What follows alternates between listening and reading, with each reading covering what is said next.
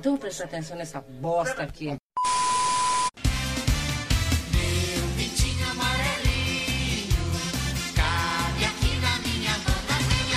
Jovem, tente não deixar tudo para a última hora, a não ser que você jogue no Flamengo. Começa agora mais um episódio de Futebol.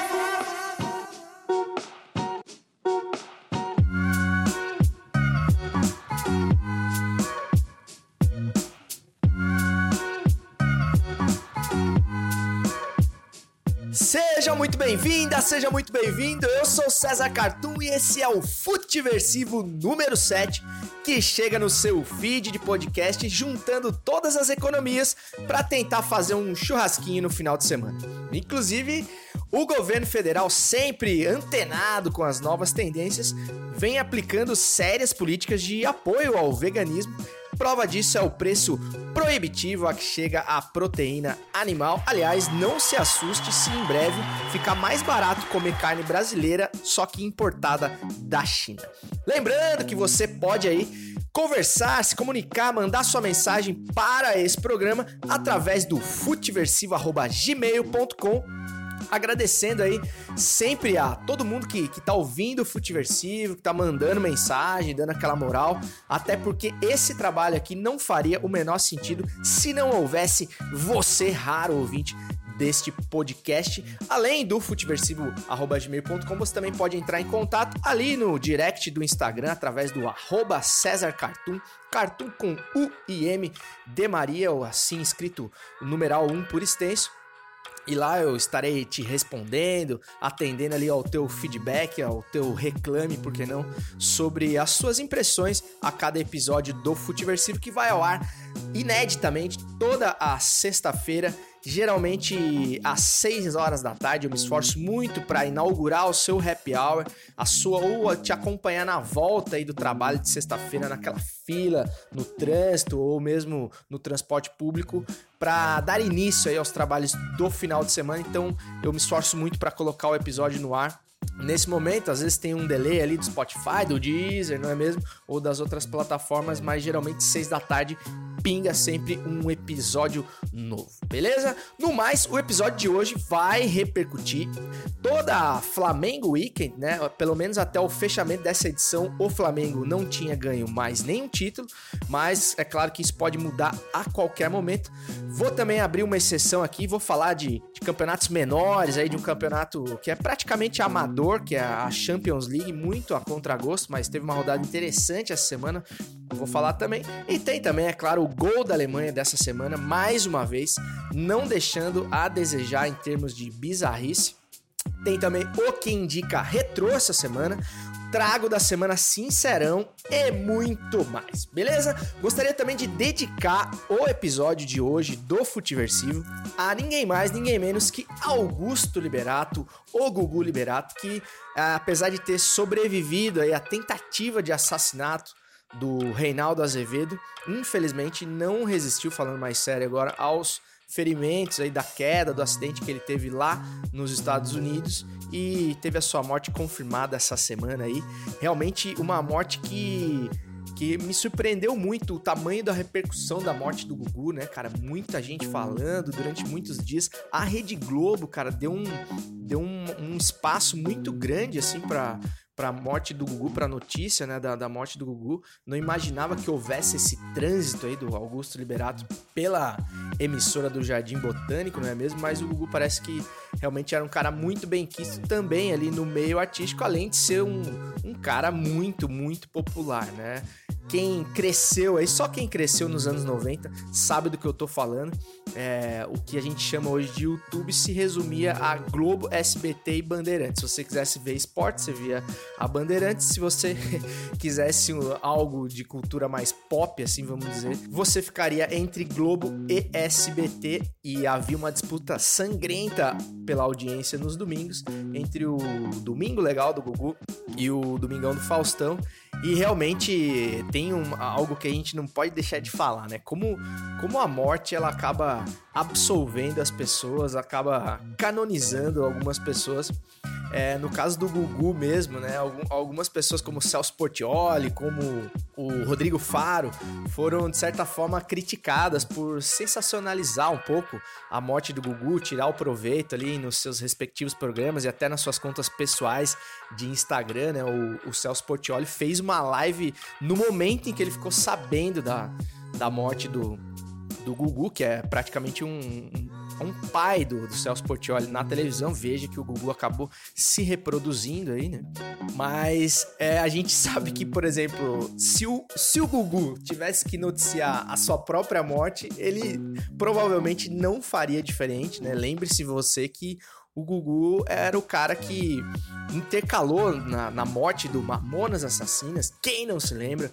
o grupo mais famoso do Brasil à época, nos idos ali de 94, ele intercalou um programa de domingo com imagens de arquivo dos Mamonas no próprio Domingo Legal, mixada com cenas de, de corpos, de pedaços de corpos, que eram os arquivos que a gente tinha na época, né? Rolou um, um albinho de fotos do, do acidente do Mamonas, que era uma coisa assim, muito muito ruim de ver, cenas fortíssimas do acidente aéreo deles. E então o Gugu era o cara que apelava sim para esse tipo de, de artifício por audiência, mas era um cara muito popular, enfim, deixou aí boas lembranças no, no, no imaginário da população brasileira que cresceu com poucas opções de entretenimento. A TV aberta era o que havia e o Gugu com certeza marcou o seu nome também por vários quadros engraçados, interessantes. Tinha o Sabadão Sertanejo, Viva a Noite, tantos outros programas. Aliás, voltando aqui, um mini quem indica aqui, o, o canal de YouTube que eu já falei aqui num outro episódio do Futiversivo, que é o Brasil que deu certo, fez um vídeo especial falando de toda a trajetória do Gugu na TV brasileira. Então, se você também está aí nesse momento saudosista de Gugu Liberato, dê um pulo lá no, no Brasil que deu certo, que você vai ver esse vídeo que ficou muito legal em homenagem ao Gugu. Bom, feita aí as devidas homenagens a Gugu Liberato, que descansa em paz aí um dos maiores apresentadores, sem dúvida, da TV aberta brasileira de todos os tempos. Porém, sem mais delongas, vamos falar do esporte que mais cresce no Brasil depois da apologia ao AI-5. Levantou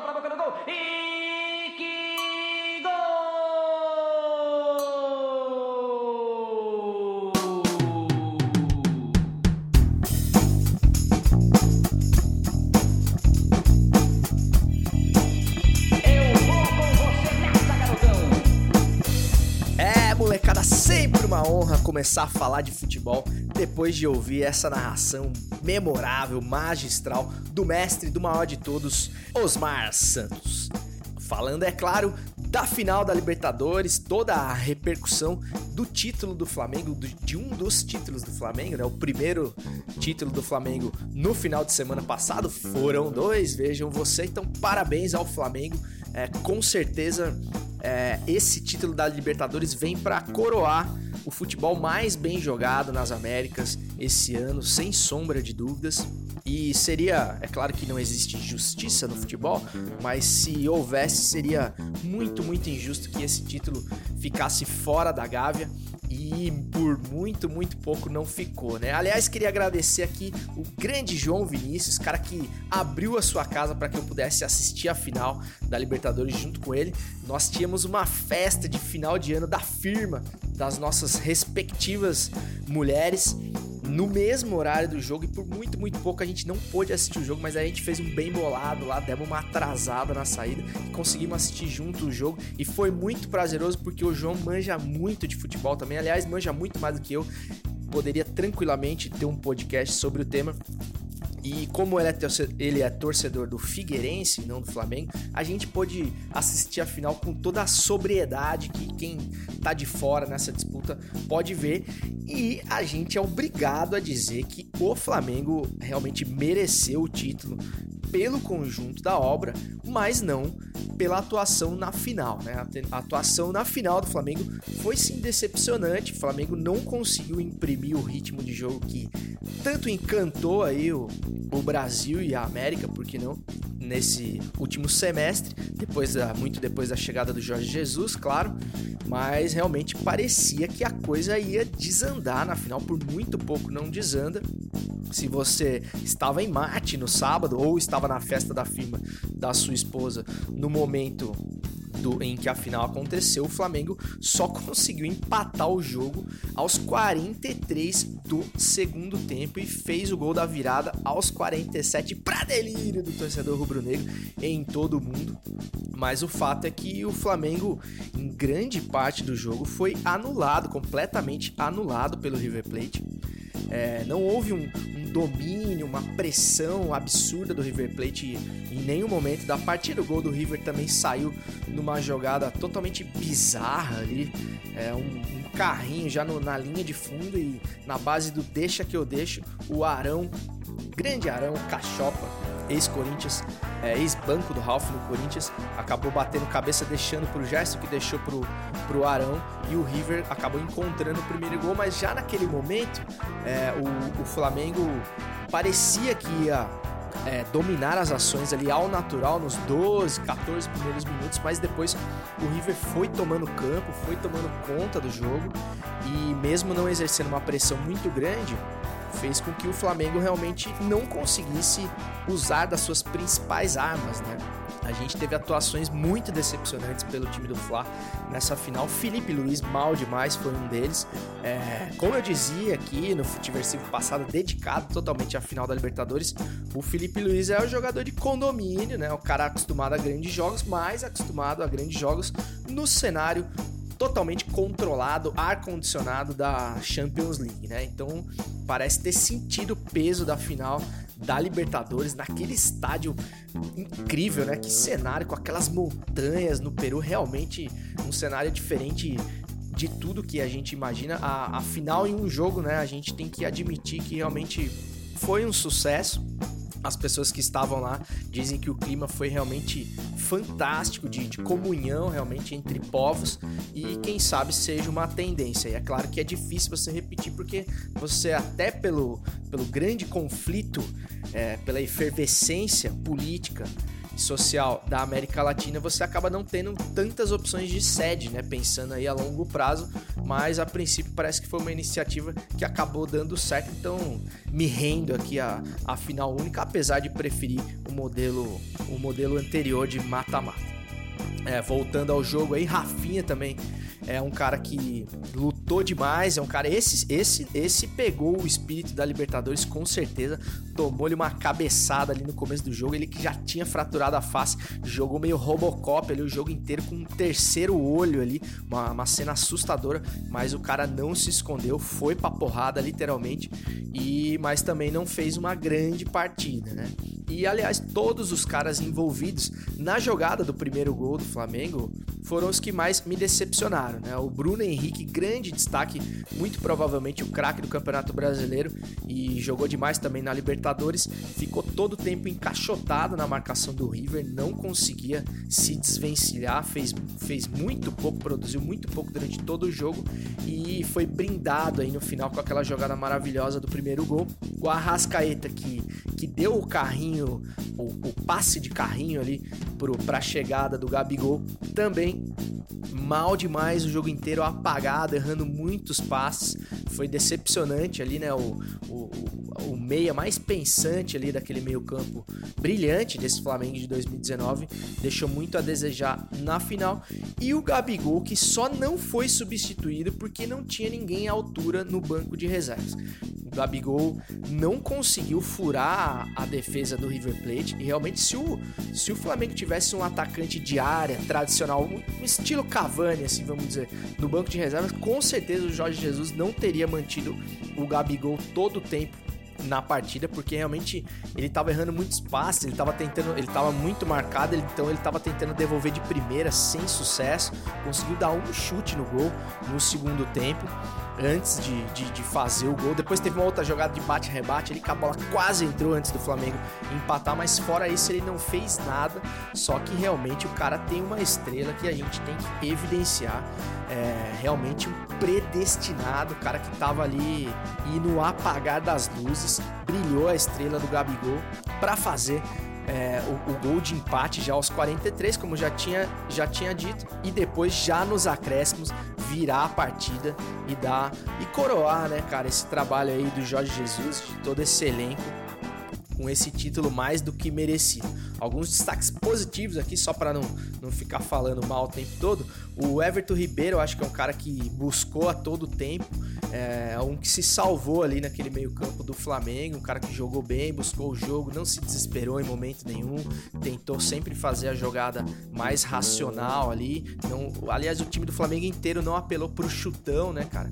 Nem no adversário nem no, no joga na área e vamos ver o que, que dá. Foram poucos momentos que o Flamengo não saiu da sua característica, mesmo não conseguindo furar o bloqueio ali do River. E o Diego, né, cara? Diego Ribas aí que se redimiu, em, conseguiu entrar aí num ano muito difícil pro Diego. Ele perdeu a posição, não só pela contusão que ele teve, mas realmente ele perdeu espaço nesse time do Flamengo. Era, era banco mesmo nesse meio-campo do Flamengo, que se acertou demais na ausência dele, mas na hora do vamos ver ali, ele também provou que é um cara de final, de jogo, jogos decisivos. Entrou bem, não, realmente não foi assim, ah, super decisivo, mas é um cara que deu uma moral a mais ali pro Flamengo também no momento mais difícil da competição, na hora H do campeonato. E como já dizia o velho ditado, afinal é um jogo que se ganha, não é um jogo que se joga, e o Flamengo ganhou. Então tá de parabéns aí toda a nação rubro-negra, que teve muito mérito de não perder a cabeça é, em momento algum, mesmo no, quando a coisa realmente parecia, a vaca parecia que tinha ido pro brejo. Eu duvidava muito de caras como Gabigol nesse tipo de situação, mas o time manteve a frieza, acreditou no, no projeto aí até o final e foi premiado com um título realmente fantástico que prova que o futebol realmente é a melhor invenção do homem depois da cerveja. E ainda falando em Gabigol, a gente não pode deixar de falar do terceiro gol do Gabigol, né, que foi o gol, um gol sem querer, mas ainda assim um golaço para mim o mais bonito deles, com uma finta sensacional no goiaba do Wilson Witzel, governador do Rio de Janeiro, que não tinha nada que tá lá, né, cara? Realmente uma, uma atuação bizarra, mais uma delas desse governador genocida que foi lá passar vergonha em nível continental dessa vez e foi um dos principais oportunistas que pegaram carona nesse título do Flamengo. E eu acho que a figura do Witzel é perfeita assim para simbolizar o quão constrangedor pode ser é, a intervenção política no, nas glórias esportivas, né? Para quem não sabe, o Wilson Witzel, além de ser paulista, ele se diz, sempre se disse corintiano, para minha vergonha, né? Tenho, tenho que admitir que o Wilson Witzel sempre se se declarou corintiano e aí ele me presta aquele tipo de, de homenagem bizarra, se ajoelhando na, na frente do, do Gabigol ali no momento da conquista. Primeiro, não tinha nada que tá lá, não tinha nada que ter voltado no avião junto com os jogadores. Fique bem claro ao seu Wilson Witzel que grande parte daqueles jogadores ali, se não tivessem tido a dádiva dos céus do talento futebolístico e de todos os acontecimentos que fazem com que um talento vire de fato um, um, jogador de futebol profissional, seriam só mais algumas das cabecinhas que ele gostaria de mirar no alto de seu helicóptero, fazendo essa política de extermínio que ele está aplicando no Rio de Janeiro, um extermínio segmentado, destinado totalmente a pobres e negros. Então, é, o Gabigol e todos os outros, e a maioria dos jogadores ali desse elenco do Flamengo, seriam parte dessas estatísticas e seriam, seriam pessoas não quistas no Rio de Janeiro de sonhos desse genocida, mas por conta do futebol essas pessoas é, foram agraciadas, né? Se salvaram hein, desse triste destino e, e aí eles passam a ser pessoas que governadores nefastos, pessoas nefastas como esse Wilson Witzel é, tem interesse em se associar. Então, mesmo que tenha sido sem querer, é, parece que o Gabigol nem sabia que, que aquele goiaba ali era o, era o governador do Rio de Janeiro.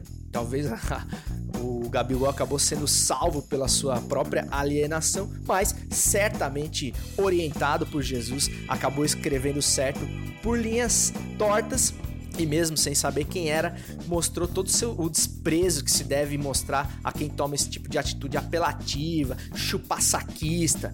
E coincidência ou não, era o exterminador de pobres que estava ali se ajoelhando vexatoriamente à frente do Gabigol e ele deu um belo, uma bela de uma ignorada e foi coisa linda de se ver. E por mais que depois ele tenha sido com certeza constrangido a tirar uma foto ao lado do, do Facínora, a imagem que fica para os anais da vergonha alheia é aquela. Então, parabéns ao Gabigol. Quem sabe esse episódio sirva para que o Gabigol, quem sabe, se politize um pouco mais, né? A gente anda tão carente de, de jogadores minimamente politizados e até um Gabigol serve quando é pra gente ter algum tipo de reação a esse tipo de associação tão ruim é, entre futebol e política. Mas voltando ao futebol, é, eu sinceramente, quando o jogo empatou, até falava com o João, eu gostaria de ter visto a prorrogação, cara, porque eu acho que na prorrogação a gente poderia ali ver times, os dois times mais soltos, né, num jogo mais franco.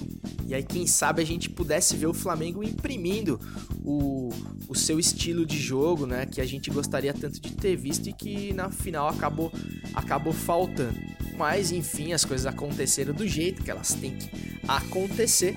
E vamos ver o que rola na final contra o Liverpool, né? Que promete ir com força máxima para o Mundial, se não acontecer nenhuma mazembice né, nas semifinais, é, não seria novidade mas ao que tudo indica, teremos a final Flamengo e Liverpool reeditando a final de 81, onde jogou meu grande brother Licão, que deu um depoimento semana passada. Aliás, obrigado aos, aos brothers aí que compraram, adquiriram a revista do Lico autografada com, com dedicatória e tudo. E deram essa força para esse projeto do Lico que merece demais. E vamos ver o que vai rolar na final contra o Liverpool. Eu acho que esse sim será o grande grande teste, mesmo sem obrigação nenhuma, né, cara, do Flamengo. O ano do Flamengo já tá assim, ó, já tá pago com sobras. O que vier com certeza é lucro, mas realmente a gente vai ter um embate aí de, de escolas de futebol e quem sabe a gente tenha em muitos anos um representante que dá o mínimo de esperança da gente ver um jogo um pouco mais de igual para igual entre as escolas europeias e sul-americanas, né? Acho que a gente vai levar o que a gente tem de melhor aí nos últimos 10 anos, com certeza aí. Os últimos brasileiros que ganharam o Mundial, sem nenhuma exceção, devem as suas conquistas a atuações absolutamente magistrais dos seus goleiros, né? São Paulo com Rogério Ceni, Corinthians com Cássio, enfim, só levaram o mundial por conta disso. E a gente teve aquele jogo bizarro entre Santos e Barcelona, né, que deixou que realmente denunciou o abismo futebolístico que existe entre esses dois continentes. Então, quem sabe esse ano haja um jogo mais parelho, né? Independente do Flamengo ganhar ou não, eu acho que se o Flamengo conseguir jogar futebol contra o Liverpool, já vai ser uma grande vitória e quem sabe um alento aí para o futuro. E falando em futebol europeu, essa semana a gente teve rodada da Champions League, que baita rodada, né, cara? Vou dar um destaque aqui pro jogo que eu acho que mais interessou aí aos brasileiros, que foi o Real Madrid PSG, né, cara? Que parecia ser um massacre anunciado do Real. O Real tava jogando um showball de alta intensidade, com porém sem ninguém usando bandana, tipo viola, né, o que, que é um grande grande adendo. E virou um primeiro tempo ali, metendo 1 a 0 mas que poderia ter sido muito mais. O PSG até criou algumas chances ali no final do primeiro tempo, mas realmente o Real tava sobrando no Bernabeu. E no segundo tempo a gente teve a entrada do menino Ney e realmente, cara, tá duro de ver o Neymar, hein, cara. Neymar totalmente fora de ritmo, desconexo com o resto do time. Lamentável a, a atuação do, do Neymar e nada teve a ver, na minha opinião, a reação do PSG com a entrada do Neymar, mas o PSG mostrou um poder de reação mesmo depois de tomar o segundo gol já no segundo tempo e empatou o jogo em 2 a 2 heroicamente. Então realmente não, daria para prever que o, que o PSG teria esse poder de reação e teve, apesar do Neymar realmente estar tá muito fora de ritmo. E pena isso acontecer, né, cara? O Neymar, como perdeu tempo na vida, né? O Neymar, se ele realmente conseguir recuperar a carreira dele, que eu duvido muito, o Neymar perdeu aí com certeza uns bons anos nessa saída desastrosa dele do Barcelona para tentar aparecer mais que os outros no PSG, né? O que, que a vaidade humana é capaz de causar, né? Um, com certeza um cara com potencial aí para ser o melhor de todos, mas ao natural, né, cara? Sem precisar forçar essa barra. Mas além de ser muito mal orientado, realmente o Neymar exagerou no quesito bola fora e agora vem vem pagando o preço, né? Cumpre um contrato aí a duras penas, né? Todo mundo sabe que ele quer sair, a torcida já não engole mais ele e fica esse clima horrível sempre que o Neymar tá dentro de campo e ele jamais precisaria ter passado por isso, mas tá pagando o preço das escolhas ruins que ele fez na carreira. Outro destaque que você não vai ouvir em lugar nenhum além do Futiversivo, mas que é necessário falar, eu tenho certeza que você vai concordar comigo, é o destaque negativo para as narrações ardidas do esporte interativo, né, cara? Pô, o André Rene e o Jorge Igor são insuportáveis narrando um jogo de futebol, cara. É impressionante. E eu fico chateado até de falar isso, porque eu admiro demais o André Henning como jornalista, o cara que tem história no jornalismo, filho do grande Hermano Henning, quem não se lembra, mas como na, tem um programa de entrevistas muito legais, que é o, o Noir, assisto várias entrevistas dele, é um grande entrevistador, mas como narrador não dá, cara. Falou alguém, faltou alguém chegar para ele e falar assim, brother, vamos dar uma segurada aí na narração, porque é aquela coisa, cara, o que ele e o outro, que eles têm a voz muito insuportavelmente parecida, ele e o Jorge Igor, é difícil até você saber qual dos dois que tá narrando. É, ninguém é obrigado a nascer com a voz de um Luciano do Vale, com a voz de um Galvão Bueno. Você pega narradores com outros estilos, por exemplo, o Milton Leite, que é um dos narradores que eu mais curto assistir nos dias de hoje. É um cara que não tem esse vozeirão, só que ele sabe o lugar dele na narração, sabe? Ele não força a barra para chegar naqueles tons que não tem como você chegar de uma maneira agradável se você não tiver o vozeirão de Luciano do Vale. Só que o, o nosso queridíssimo André Henning e o Jorge Igor, acho que talvez o Jorge Igor mais ainda, é, eles insistem em gritar. Acho que a emoção da narração tá na gritaria e só que sem ter minimamente o alcance vocal desses grandes nomes que eu aqui citei. Eu tenho, chega a ter pena do comentarista que tem que ficar do lado dessas figuras ali 90 minutos aguentando essa gritaria estridente que realmente torna muito difícil a experiência de assistir um jogo de, de futebol. É, então, até mando um salve aí pro grande Ale Oliveira, que muitas vezes passa por isso ali. É claro que ele não vai falar, porque é um cara muito elegante, mas realmente não deve ser das atividades mais agradáveis. Aliás, falando em Ale Oliveira, vou fazer mais um jabá pessoal aqui. Essa semana tive o prazer de, de participar de um vídeo do canal YouTube do Ale Oliveira. É um, é um quadro do, do, do canal dele que chama Pergunte ao Ale. Então você, qualquer não tenho nada de especial, qualquer mero mortal pode mandar lá um vídeo por WhatsApp com uma pergunta pro Ale Oliveira e aí ele separa uma pergunta de uma pessoa famosa, de uma pessoa conhecida e de uma pessoa importante, segundo ele, que é alguém da audiência e eu dividi um vídeo com ninguém mais, ninguém menos que Márcia Imperato, é, musa, estrela do cinema adulto e, e já posso colocar no meu currículo que fiz um filme, é, participei de um filme adulto com Márcio Imperato. Então pega essa aí, você que sempre criticou o César Cartão, quem poderia dizer que eu poderia ostentar essa marca no meu currículo. Então, obrigado aí, Ale Oliveira, pela moral que você me deu mais uma vez aí, colocando um trechinho ali no teu vídeo. E, e se inscrevam aí no YouTube, que é muito legal, cara. O Ale Oliveira é um cara que realmente ele,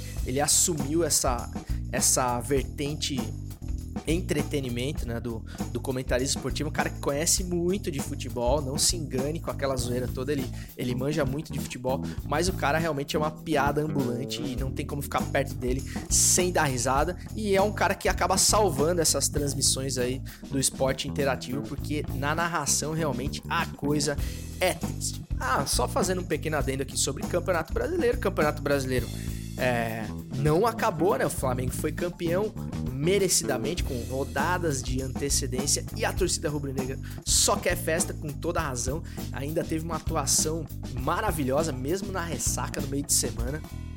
É, o time do Flamengo realmente tá voando, né, cara? Impressionante. Que momento mágico vive o rubro-negro carioca.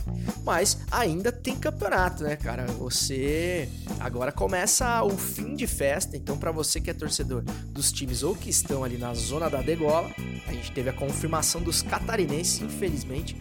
É, 2020 não terá nenhum representante catarinense depois de muitos anos. Chapecoense acabou tendo confirmada a sua queda e o Havaí, né? Aliás, eu, na minha cirurgia de, de ligamento cruzado anterior, tenho mais pontos que o Havaí nessa Série A. É, campanha lamentável do Havaí, infelizmente. Teremos aí como único ponto positivo a reedição do clássico catarinense, porque ao contrário do Figueirense, uma campanha heróica depois de tudo que aconteceu com o Figueirense, conseguiu se manter a duras penas na Série B. Então teremos o clássico local aqui de Florianópolis, da onde falo, mas realmente triste a campanha do Havaí, muito triste, realmente chacota nacional durante todo o ano ali sendo lembrado pelo Tadeu Schmidt e seus não menos vexatórios cavalinhos. E a gente tem a briga aí na zona da degola entre Fluminense, Ceará e Cruzeiro. CSA também e Cruzeiro que tá pedindo para cair. É... E o Cruzeiro merecia pagar uma série Bzinha, né? Vamos combinar por tudo que aconteceu também no extracampo e vamos ver o que acontece. E tem a galera que tá ali beliscando uma vaga na Libertadores, entre eles o meu Corinthians, que acabou ultrapassando o Internacional essa semana com uma vitória sobre o Havaí. E a gente que é corintiano tá naquele mix, né? A gente não sabe exatamente o quão positivo seria o Corinthians é, participar de uma Libertadores nessas condições. O ano que vem é muito incerto ainda, trabalho do Thiago Nunes e tudo mais. Mas é, o Corinthians vai ali brigar até as últimas rodadas e é provável até que belisque uma vaga na Libertadores. Certinho, então, feitos aí os devidos apontamentos acerca do esporte bretão mundo afora, vamos ao momento vergonha alheia, ao 7 a 1 crônico a que esse país é submetido dia após dia, semana após semana.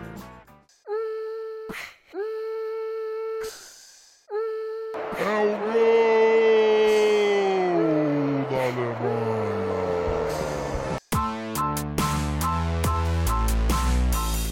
O novo presidente da Fundação Palmares nega a existência de racismo.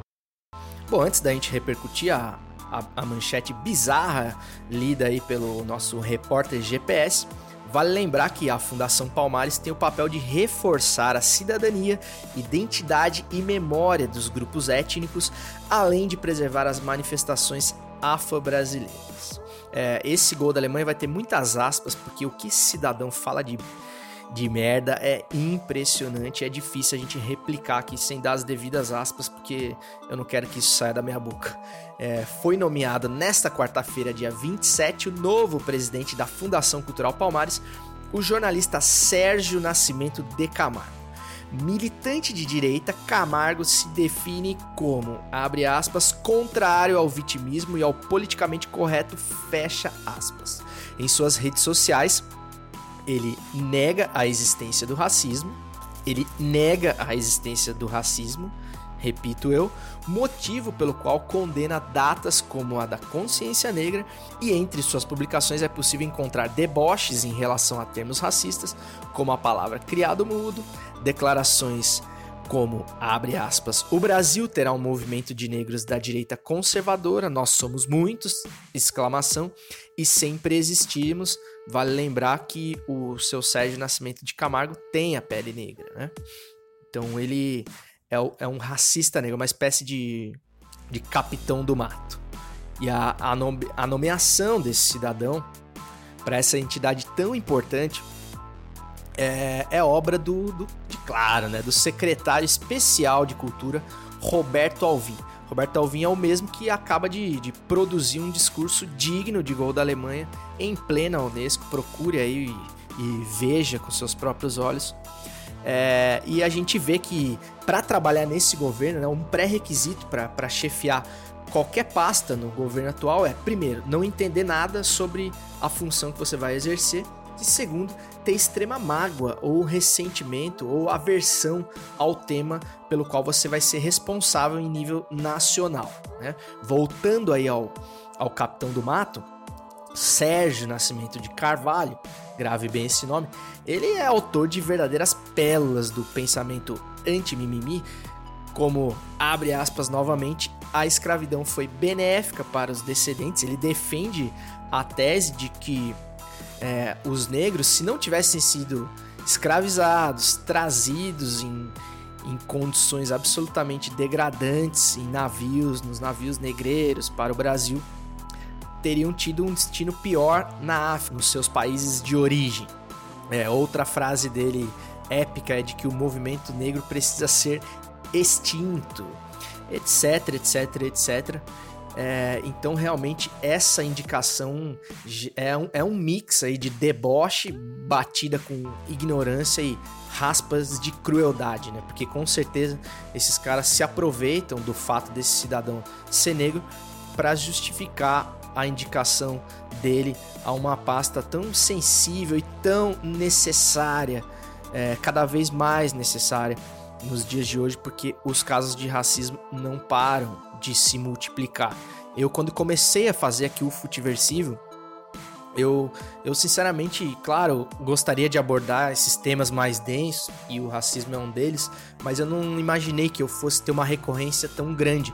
Toda semana tem coisa nova para falar, tem casos novos de racismo. Prova disso, voltando aí ao futebol. É, essa semana, mais uma vez, a gente teve casos de racismo na Europa. Você teve aquela declaração deprimente do, do presidente do Brescia, da Itália, falando o Máximo Celino, que usou aquela frase racista ao falar do Balotelli, né, dizendo que, abre aspas, é negro e está trabalhando para se clarear. É, assim que é uma frase nojenta, né? Eu sinceramente não sei se eu ia dar conta de ficar numa coletiva com esse cidadão sem apelar para é, artifícios mais violentos, digamos assim, porque realmente é difícil ouvir esse tipo de declaração sem fazer nada, sem subir o sangue. E na República Tcheca, mais uma vez, o Lukaku foi alvo de insultos racistas por parte da torcida do Slavia Praga e respondeu dentro de campo como ele sempre faz, né? Na etapa final, o atacante belga ganhou da marcação, saiu frente a frente com o goleiro, driblou e só não entrou com bola e tudo porque teve humildade. Agora, a bicanca que ele desferiu na pelota, já sem goleiro, mostra toda a revolta, a indignação que esse cara deve estar tá sentindo. Com certeza o Lukaku ele já tem um lugar guardado na história do futebol por conta dessa luta ingrata que ele está travando aí contra o racismo e também por ter deitado no Marcelo e no Fagner naquelas quartas de final. Não vamos nos esquecer. Indica. Mais um Quem Indica no seu Futiversivo. Quem indica o quadro que tem a pachorra, tem a petulância de indicar um conteúdo para você assistir, ou para você ler, ou para você ouvir durante o seu final de semana ou quando você bem entender. E a dica de hoje é uma dica aí retrô, uma dica que vai mexer com a sua memória afetiva é, eu vou indicar um, um documentário do, do History Channel. É, você pode ter ali no seu plano de TV a cabo, para quem tem TV a cabo, ou então eles também têm o canal no YouTube e tem alguns episódios de documentários muito legais é, disponibilizados ali de maneira integral por tempo indeterminado, imagino eu. E essa série de documentários, por exemplo, falam sobre a história dos alimentos, então tão gigantes do alimento. Por exemplo, tem um episódio que eu vi essa semana muito legal que fala sobre a história da, da criação da Coca-Cola, do ketchup Heinz, da, da Kellogg's, do, do cereal Kellogg's. Enfim, esse é muito massa. Mas o que eu vou indicar como episódio assim que não pode deixar de ser visto é o episódio que fala sobre a revolução dos games, cara. Fala da história e do surgimento dos videogames. Primeiro, do, do surgimento e desenvolvimento dos videogames. Primeiro nos Estados Unidos e depois no mundo inteiro. E eu vou ser obrigado a dar um mini spoiler aqui para falar sobre esse assunto que eu achei muito legal. É a história da Atari, né, cara? A Atari é um videogame que tá na memória aí de todo mundo que foi criança aí nos anos 80, nos anos, até os anos 90. E, é uma, e a história da empresa me chamou muita atenção porque eu não, eu não, não conhecia, né, a origem, né? é uma, ela é uma das principais responsáveis pela popularização dos videogames. É uma empresa que foi fundada em 72, lá no, no Vale do Silício, sempre ele. E um dos, dos fundadores, o, o Nolan Bushnell, ele primeiro começou a produzir as máquinas que reproduziam o jogo Pong, né? Que foi o, realmente o primeiro videogame, o videogame mais básico de todos no, no modelo arcade, né? Ou seja, aquela coisa mais fliperama. E depois passou a, a, a produzir os videogames domésticos, digamos assim, é, com o Atari, que foi um sucesso mundial, né? E esse cara, o Nolan, ele é um cara completamente exótico, um cara excêntrico. E a empresa, a Atari, pode se dizer aí que foi, acho que a primeira empresa que acabou empregando esse estilo de trabalho mais descoladão, é, nos moldes do, do Google, digamos assim, né? Que hoje é bem comum esse molde de trabalho, mas na época era algo completamente surreal, inimaginável.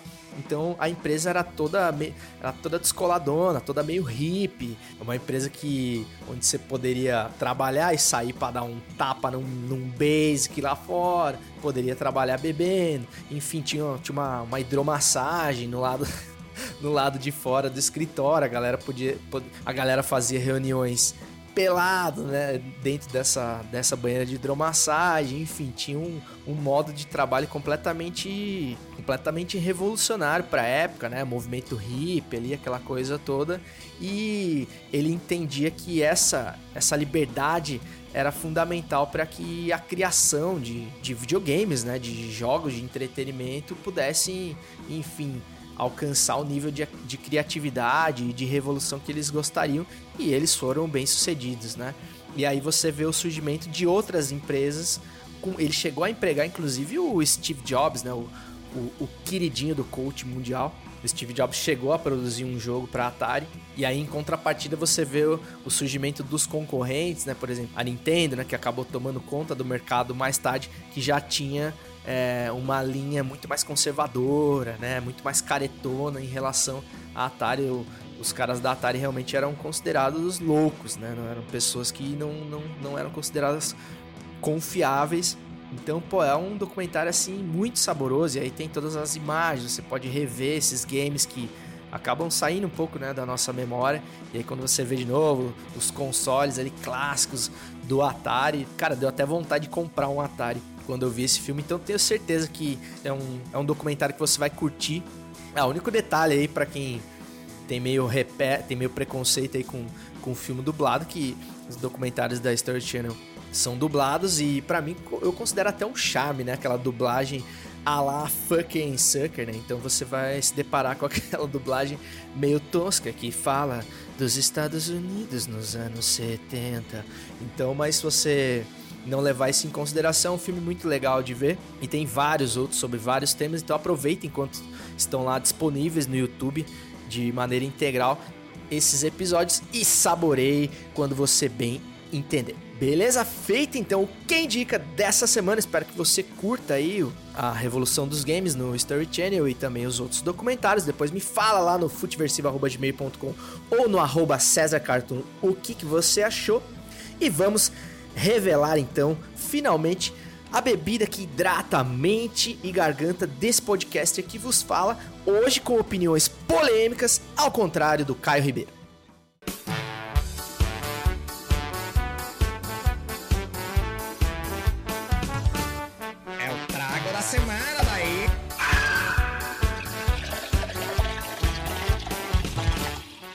Aí, rapaziada. Chegando o trago dessa semana, trago da semana passada polêmico, é, falando da Skol Puro Malte, depois de uma série de cervejas aí mais elaboradas, surpreendemos a audiência com a Skol Puro Malte.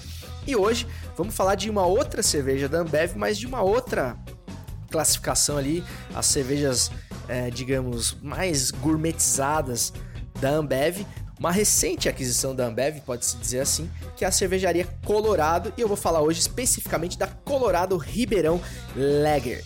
Diz o fabricante que é uma cerveja que o nome já diz tudo. Nascida em Ribeirão Preto, a nossa casa, é uma lager leve e refrescante, mas com cara de colorado. Uma cervejaria que nunca faria mais do mesmo. Cerveja clara com laranja, com IBU de 20 e 4,5% de teor alcoólico com toda a qualidade da primeira cervejaria artesanal do Brasil por um preço muito mais acessível do que a maioria. Realmente é uma cerveja barata, né?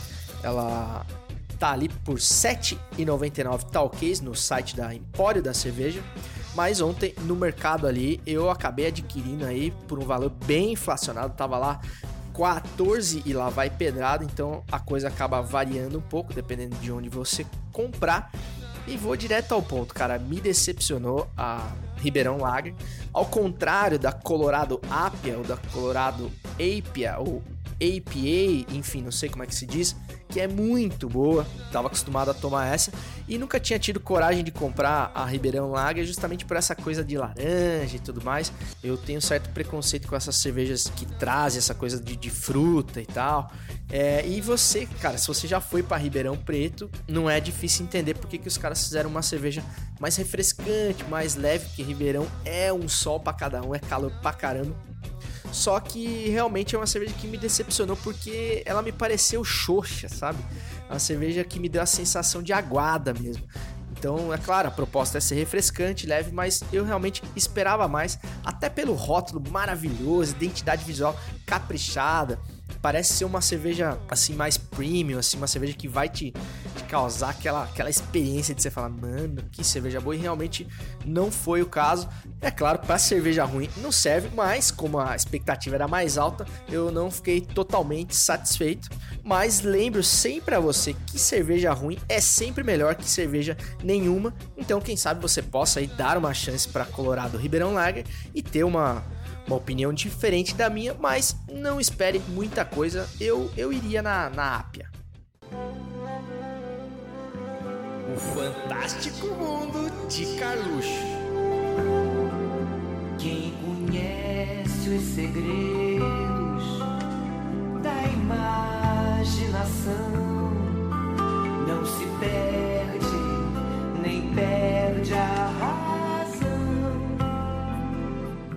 Chegando então ao final de mais um Futiversivo, Futiversivo número 7, pedindo a você que se pudesse aí te solicitar uma contrapartida em troca desse conteúdo produzido de maneira totalmente gratuita e carinhosa para ilustrar a sua sexta-feira pós-trabalho, compartilhe o Futiversivo, indique o Futiversivo, o Futiversivo a um amigo ou a um grupo de amigos no WhatsApp, no Facebook, é, fazendo com que a rede de, de ouvintes do Futiversivo cresça cada vez mais. Eu fico muito satisfeito com os retornos que venho recebendo e espero que cada vez mais pessoas tenham acesso a esse conteúdo e possam e possam aí colaborar, ajudar é, a construir o Futiversivo de maneira conjunta. Mas, como todos sabem, esse quadro Fantástico Mundo de Carluxo originalmente se dedica a exaltar o pensamento Olavo Planista, publicando na íntegra o tweet mais genial entre tantos de Carlos Bolsonaro durante a semana. Porém, ele continua aí afastado das redes sociais, inclusive se desfez de um computador essa semana, a gente não faz ideia do porquê, não é mesmo, Carlito? Mas o que não faltam são representantes do clã Bolsonaro para nos brindar com pérolas que irão aí explodir a sua cabeça e ilustrar o seu final de semana. E hoje nós teremos o apelo da sofrida esposa de Eduardo Bolsonaro, que vem gentilmente colaborando com esse quadro na ausência do seu irmão, onde ela faz esse desabafo tocante, abre aspas. A gente não fica andando de iate, de barco à toa, de jatinho, de primeira classe. A gente passa por muito perrengue também. Fecha aspas, afirmou a psicóloga atualmente desempregada. E desejando que essa batalhadora, que esse ícone da classe média brasileira supere esse momento de contenção de despesas. E declaro aqui inaugurado mais um final de semana, desejando que você não se endivide comprando produtos demais pela metade do dobro. Até semana que vem, tamo junto e segue o jogo!